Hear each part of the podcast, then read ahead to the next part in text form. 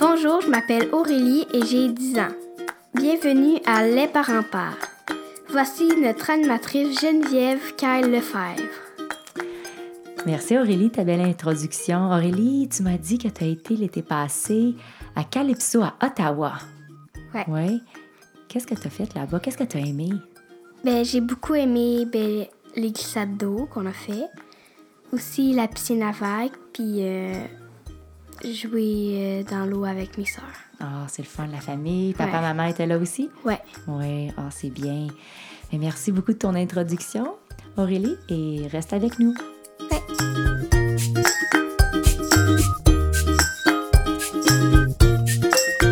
Bonjour à vous tous et bienvenue au cinquième épisode des Parents parlent. Je suis aujourd'hui dans la grande région de Montréal. Les Parents parlent est une conversation qui aide à supporter les mamans et les papas. Notre mission est d'informer, d'éduquer et de supporter les parents avec des enfants de la petite enfance à l'adolescence. Les Parents parlent est l'édition francophone de Parent Talk qui est née dans l'Ouest canadien. Si vous parlez un peu l'anglais, je vous invite à écouter nos balados à parenttalk.ca ou sur toutes les plateformes de balados disponibles. On a une belle grande liste qui vous attend. Mon nom est Geneviève Carl. Je suis l'hôtesse et la productrice de Les Parents Parlent et de Parent Talk. Je suis une maman de deux beaux garçons, Alexandre qui a deux ans et Nathan qui a moins d'un an, et j'ai 43 ans. Aujourd'hui, nous allons parler de comment gérer notre argent et reprendre notre pouvoir financier. J'ai avec moi Véronique Bertillon, qui est conférencière, coach financier, auteur du livre L'argent au féminin que j'ai avec moi ici. On est content de t'avoir avec nous aujourd'hui, Véronique. Bienvenue. Ben merci Geneviève, je suis extrêmement d'être heureuse ici. C'est vraiment euh, une très belle opportunité de parler aux parents de ce sujet qui est vraiment tabou.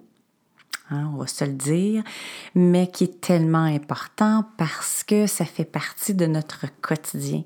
On est sollicité à tous les jours financièrement par de la publicité, euh, sur, sur les réseaux sociaux, même c'est rendu même dans nos courriels, partout, on est très sollicité. Donc, si le moindrement on n'est pas à l'écoute de tout ça, ben on peut perdre la cap, si tu me permets l'expression, on peut perdre le chemin assez facilement et se retrouver dans, dans, dans des, dans des situations qui sont vraiment pas euh, intéressantes. Et c'est pourquoi que j'ai écrit mon livre, parce que je voulais parler aux femmes. J'avais le goût de, de partager mon expérience personnelle, mais aussi de donner des conseils aux femmes, parce que je trouve important que la femme d'aujourd'hui, aussi le papa, parce que je sais que votre balado est autant pour les hommes, mais de reprendre notre, notre pouvoir financier, notre autonomie financière. Je trouve ça très important. Je rencontre beaucoup de personnes où est-ce que je vois qui ont pas eu cette chance-là de peut-être de, de, se poser des questions sur leur avenir financier et qui arrivent à un certain âge et qui n'ont rien devant eux. Et on sait qu'on va toujours consommer dans notre vie, même quand on va être à la retraite ou autre. Donc, si on ne prend pas bien soin de nos, de nos finances, qu'on soit jeune ou qu'on soit plus vieux, il va avoir des conséquences à un moment donné, malheureusement. Effectivement. Donc, par où on commence? Si on veut reprendre notre pouvoir financier? Écoute, quand c'est... Je vais parler un petit peu de moi tranquillement, un petit peu, c'est-à-dire Oui, que OK. en 2008, moi, j'avais ma propre entreprise. Et en 2008, je ne sais pas si les gens se rappellent, qu'est-ce qui s'est passé en 2008 aux États-Unis? Crash financier au niveau de l'immobilier. Oui. Donc, et moi, j'étais dans le domaine culturel ici au Québec. Et j'avais une cliente qui faisait le tour du monde à chanter et moi, je la suivais partout. C'était une très belle période de ma vie où est-ce que j'ai visité beaucoup de beaux pays. Mais euh, ce qu'on voyait, c'est que là, on voyait de plus en plus les, les contrats rentrer puis que c'était cancellation, annulation, etc. Fait que moi, je savais qu'est-ce qui était pour arriver. Et c'est ce qui est arrivé. C'est que j'ai perdu ce contrat-là où est-ce que ça m'apportait 80% de mon revenu d'affaires de mon entreprise. Donc, du jour au lendemain, j'ai perdu 80% de mon chiffre d'affaires. Je sais pas qu'est-ce que tu sais ce qui arrive là, dans ce temps-là, Geneviève, là. C'est que là, tu t'endettes parce que tu continues à payer ton hypothèque. Je suis désolée, mais les institutions financières ne comprennent pas qu'il faut que tu arrêtes de petit, là, que tu peux pas arrêter. Non. Donc, ils vont dire, euh, ben, continue à payer. Fait que moi, en moins d'un an, je me suis endettée de 30 000 fait que ce qui est arrivé avec ça, c'est qu'à un moment donné, je me suis assise et je me suis dit, ben là, Véronique, tu vas prendre le taureau par les cornes et tu vas reprendre ton pouvoir financier. Je je me suis pas dit ça de même dans ma tête tout de suite. C'est quelque temps après que je l'ai compris. Et c'est là que j'ai mis des, choses en pratique, des actions en, j'ai mis en action des stratégies. Puis là, je me suis dit, je vais m'en sortir. Et c'est ça que j'ai fait dans mon livre. C'est ça que j'ai voulu partager avec les femmes, argent au féminin, d'où le titre. C'est quoi? On commence par quoi? C'est tout simplement, c'est la première chose, c'est faut revoir nos croyances au fond de soi. C'est une des choses les plus importantes parce que dans mon livre, j'ai cinq étapes. Et les premières, c'est les croyances. La deuxième, c'est faut avoir des rêves, faut avoir des objectifs précis pour savoir où est-ce que notre argent va aller. Parce que sinon, c'est super facile. Là. Tu sais, avec la consommation d'aujourd'hui, on peut aller partout. Donc, en ayant des objectifs précis, tu donnes une direction à ton argent. Deuxième chose, troisième étape, le budget. Je sais que le budget, excuse-moi, le budget, c'est pas sexy, mais il faut passer par C'est pas sexy pantoute. pantoute, c'est c'est ça le titre de mon chapitre. Le budget, c'est pas sexy, puis c'est vrai. Quatrième étape, voir à ses dettes. Puis la cinquième étape, c'est d'investir en soi. C'est très important.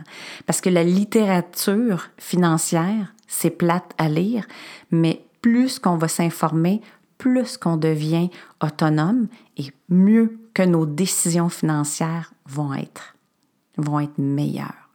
Donc, c'est vraiment là, grosso modo, là, mon livre, c'est ce que ça parle et c'est ce qui fait qu'on va reprendre notre pouvoir financier, qu'on va avoir un meilleur contrôle sur nos émotions, on va avoir un meilleur contrôle sur notre budget, on va être capable de mieux prendre des décisions par rapport au crédit, aux finances, aux dépenses. Écoute, ça a des répercussions sur tout. Donc, pourquoi tu as écrit ce livre-là? Moi, j'ai écrit ce livre-là parce que je voulais redonner, je veux donner aux femmes la possibilité de reprendre, de prendre conscience qu'elles ont le pouvoir financier en elles. Moi, je parle souvent dans mes conférences ou auprès de, quand je fais du coaching, le syndrome de Mère Teresa. Geneviève, tu poseras autour de toi, auprès de tes amis femmes ou même les hommes, la question Je te donne un million, qu'est-ce que tu fais avec? Tu vas voir les réponses qui vont ressortir. C'est fantastique. Les réponses, là, je vais te le dire tout de suite, c'est quoi? C'est que toutes les femmes vont toutes dire J'en donne à mes enfants, je vais payer la maison, que peut-être que mes parents, il reste encore une hypothèque dessus, je vais aider une amie qui est malade, que... ils vont toutes donner de l'argent. Et là, après, c'est de dire, mais toi, qu'est-ce que tu fais? Tu ne gardes pas de l'argent? Moi, je suis heureuse parce que j'ai mon monde autour de moi qui est heureux. Et malheureusement, ce n'est pas la chose à faire. Tu vas t'en garder à toi avant d'aider les autres. C'est comme quand tu pars en avion, qu'est-ce que les, les, les, euh, les, agents de bord vont te dire? Hein? On met notre masque à nous avant Exactement. celui de notre enfant. Exactement. Puis pourtant, il y a bien des gens qui vont dire, ben voyons donc, je vais le mettre à mon enfant avant. Non, parce que ton enfant de deux ans, il ne pourra pas te le mettre à toi. Fait que oui, pense à toi dans un premier temps et après, tu vas pouvoir mieux redonner. Parce que plus que tu vas avoir de l'argent, plus que tu vas être encore plus satisfaite de, de redonner autour de toi, dans ta communauté ou autour de toi. Donc moi, je veux juste faire prendre conscience aux femmes de ce pouvoir-là qu'on a, tout en partageant, tout en se faisant plaisir, mais de penser à soi, de penser que même si ça va super bien avec ton conjoint actuellement, tu ne sais pas ce qui va arriver dans 10 ans ou dans 5 ans dans 20 ans peu importe. Et moi, j'en vois des femmes qui ont 60, 65 ans, puis qui me disent, je viens de me séparer. Et c'est vraiment pas drôle. Parce qu'ils vont dire, j'ai jamais mis d'argent de côté, c'est tout, mon mari qui avait. Je veux pas parler négativement de cette façon de faire. Je trouve ça bien correct. Ça peut être l'opposé aussi. Oui, c'est ça exactement. C'est juste, intéresse-toi un petit peu aux finances. Je comprends que ça peut être plate, mais intéresse-toi juste un petit peu et tu vas voir comment ça peut t'apporter. Puis, ça va moins te préoccuper. Plus que tu en sais, moins tu es préoccupé et c'est ça qui est intéressant. Mm-hmm. Quelles sont les émotions qui hmm. bloquent notre richesse? tu sais, quand j'avais mes 30 000 de dette, là, Geneviève, mm-hmm. là, j'avais très honte. Ah oui. Tu sais, puis quand j'ai donné ma première conférence, là, mon père était là. Et euh, je suis comme émotive. Euh, il savait pas. Il l'a jamais su, puis euh, je sais que ça y a fait de quoi. Mais ces émotions-là, lorsqu'on a de la honte, de s'être endetté comme ça, d'avoir fait des achats puis qu'on se sent coupable, on sépare, on voit pas nos enfants. C'est la culpabilité, puis on va vouloir acheter tout ce que nos enfants vont vouloir, on va vouloir leur acheter parce que c'est la culpabilité qui nous amène dans ces, actions-là. Euh, la tristesse, euh, la peur, la peur d'en manquer, euh, la peur de se faire rire de soi, la peur de se faire juger, ces émotions-là viennent bloquer toutes les actions qu'on doit poser pour prendre les meilleures décisions possibles financières. Parce que ça, admettons, il y a une belle opportunité qui se présente à toi, une belle opportunité, une carrière, un, job, un, quelque chose comme ça. Puis là, tu vas tellement avoir peur, puis ça va peut-être t'empêcher d'évoluer puis d'aller à un meilleur niveau financier, juste à cause de ces émotions-là. Mm-hmm. Et ça, on en veut le moins possible. Oui. Donc, quel est notre pire ennemi budgétaire? Notre pire ennemi, Geneviève, là, c'est le crédit. Mmh. Bien sûr. Hein? C'est. Moi, quand dans mes conférences, là, je, je, compare ça tout le temps à un lynx et un lapin. C'est bizarre, là. Mais c'est parce que je fais jouer un petit vidéo et on voit le lynx qui court après le lapin. Il veut le manger. Mais le consommateur, c'est le lapin. Puis l'institution financière ou les intermédiaires financiers, hein, tous ceux qui veulent notre argent, c'est eux autres le lynx. Ils courent après nous pour avoir notre argent. Et le crédit, c'est ça. C'est tous des façons, tous les outils qu'on va nous proposer, des marges de crédit hypothécaires, des cartes de crédit à 56 000 niveaux de taux d'intérêt, etc. Ils vont tout faire pour nous les proposer, pour qu'on les prenne, qu'on les utilise, qu'on les paye tranquillement parce que les intérêts vont cumuler et c'est comme ça qu'ils font leurs milliards. C'est de cette façon-là. Fait que si on a plusieurs cartes de crédit, ben ce qui peut arriver malheureusement, c'est qu'à un moment donné, on va atterrir sur un mur, puis on va faire face à un, endettement incroyable. Et là, qu'est-ce qui va arriver? Ben, on va vivre justement les émotions qu'on parlait tantôt. On va vivre la honte, on va vivre euh, de la tristesse, on va vivre la peur. Puis ce qui va arriver, c'est qu'on pense qu'à ça. On devient hyper anxieux. Quand on fait de l'anxiété, qu'est-ce qu'on fait? On dort plus. Ça a des répercussions à notre emploi parce qu'on n'est pas de bonne humeur. On arrive à la maison, on n'est pas de bonne humeur. Les enfants vont juste faire un petit cri, on pète notre coche. Ça a des répercussions à tous les niveaux, psychologiquement, physiquement. Et ça, faut éviter le plus possible. C'est ce qui fait que les familles, peuvent se déchirer parfois, juste à cause de ça. Mon autre question est quelle est la différence entre une bonne et une mauvaise dette? Oui, très bonne question. Les mauvaises dettes, ce sont les, les dettes qui concernent les dettes de consommation. Donc, exemple, on va acheter euh, notre salon, euh, payer seulement dans deux ans. Euh, il s'agit juste que tu manques un versement et oups, les petits caractères là, du contrat que tu as signé et que tu n'as jamais lu, qui sont à 25% mais vont venir s'accumuler à partir de là. Toutes ces dettes-là que nous avons, que ce soit pour la voiture, pour euh, tout ce qui est la consommation, c'est celles-là qu'il faut absolument éviter. Les bonnes dettes, ce sont les dettes où est-ce que tu vas prendre pour faire des acquisitions importantes qui vont te rapporter. Exemple, évidemment, une maison, euh, de l'investissement en immobilier, ça va te rapporter. Euh, tu peux t'acheter un chalet si tu penses le relouer et faire de l'argent avec. Ce sont des, investissements qui, à la longue, vont te rapporter. C'est ça des bonnes dettes. Et ça, les institutions financières vont le comprendre. Ils vont le voir à travers que ça, ce sont des bonnes dettes. Et euh, ce qui est intéressant aussi, c'est que quand tu viens pour négocier, bien, tu as plus de pouvoir aussi quand ce sont des bonnes dettes versus quand ce sont des moins bonnes dettes. Donc ça, euh, c'est très, très important d'éviter de, les, les, mauvaises dettes, tout ce qui est de consommation. Ce qu'il faut, là, c'est t'achètes, tu peux la mettre sur ta carte de crédit, mais essaie de le payer en moins de deux semaines. Tu, tu rembourses immédiatement. Moi, les institutions financières, Geneviève, ils maïssent, là, ils m'aiment pas. Ils font pas d'argent avec moi. Non, moi non plus. Pas du tout.